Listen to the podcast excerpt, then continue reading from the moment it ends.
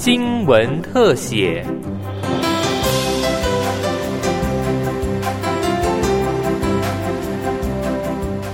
欢迎收听今天的新闻特写，我是尤柔纯。诈骗案件频繁发生，警政署统计，去年诈骗案两万四千多件，比前年微幅增加了两百多件。而假网拍类型的诈骗案件，更是连年挤进诈骗排行榜的前三名，更曾一度在一百零七和一百零八年蝉联冠军宝座。去年虽然被假投资还有解除分期付款诈骗几下，但也排进了第三，多达五千六百二十三件。今年一到五月份也有两千五百零七件。什么原因让假网拍诈骗居高不下？除了常见汇款后没收到货，或者是食品不符的一页式广告诈骗之外，今天透过刑事局破获的诈骗案，带您了解变种假网拍诈骗手法新趋势。事情要从原价一万五的 PS5 游戏主机全台大缺货说起。打开网络搜寻引擎，输入 PS5，会发现原价一万五的游戏主机黄牛已经卖到了两万多。有民众得知朋友透过台北一名昵称“猫哥”的男子买到罕见的原价主机，而且真的有拿到货，觉得应该不会被骗，也跟着加入猫哥的赖群组购买。当初也是因为就是看到。朋友的 IG，然后有看到说他有买到 PS 五，所以有问他。经过了解之后，发现他是用原价买到 PS 五这台，然后他就介绍给这个诈骗的这个猫哥，对我们所谓猫哥。然后后来他就把我们拉进一个群组，对。然后因为就是近几年就是 PS 五就是被黄牛炒得很高，然后我们看到一个原价的机子嘛，就是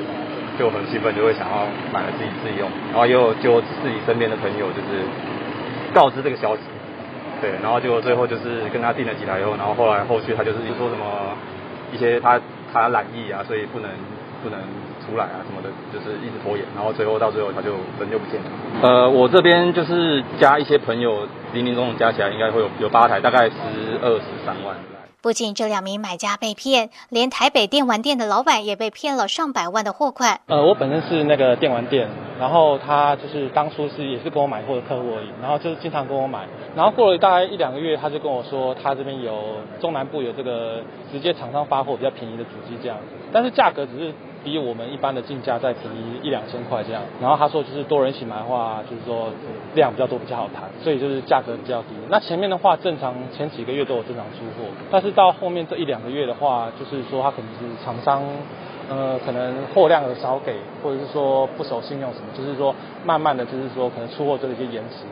到后面就干脆就这一阵就干脆不出货这样，损失是上百万这样。刑事局侦九大队副大队长纪彦希表示，专案小组透过一六五大数据分析，发现多起犯罪的证据都指向绰号“猫哥”的张姓男子。案经本大队调阅相关资料，分析追查，辅以被害人提供之相关情资，掌握本案犯行为张某，告请台湾台北地方检察署职业侦办，持拘票、搜索票前往台北市中正区一带，期获张姓归案，并查扣作案手机。张姓男子不仅透过 LINE 群组谎称自己有货源，可以以原价和民众私下交易，先跟上游厂商叫货，一开始还正常出货给买家，等到山穷水尽没有货可以出了，再以各种理由拖延出货，最后搞失踪。针灸大队第二队队长张义军说：“这个猫哥还邀民众一起投资进货 PS Five 赚价差，但其实这是他精心布下的庞氏骗局。”到后来他已经没有货可以出了，所以呢，他就跟一些消费者说：“你的一万五千八放在我这边，然后你的机器不要拿，我每一台用市价卖出去，然后我卖出去每一台都可以，我我卖出去的利息，呃，卖出去的利润我们就可以对分。比如说一台卖出去可以多赚六千块，那我们就可以对分三千。所以你的本金跟机器都不要拿，然后我可以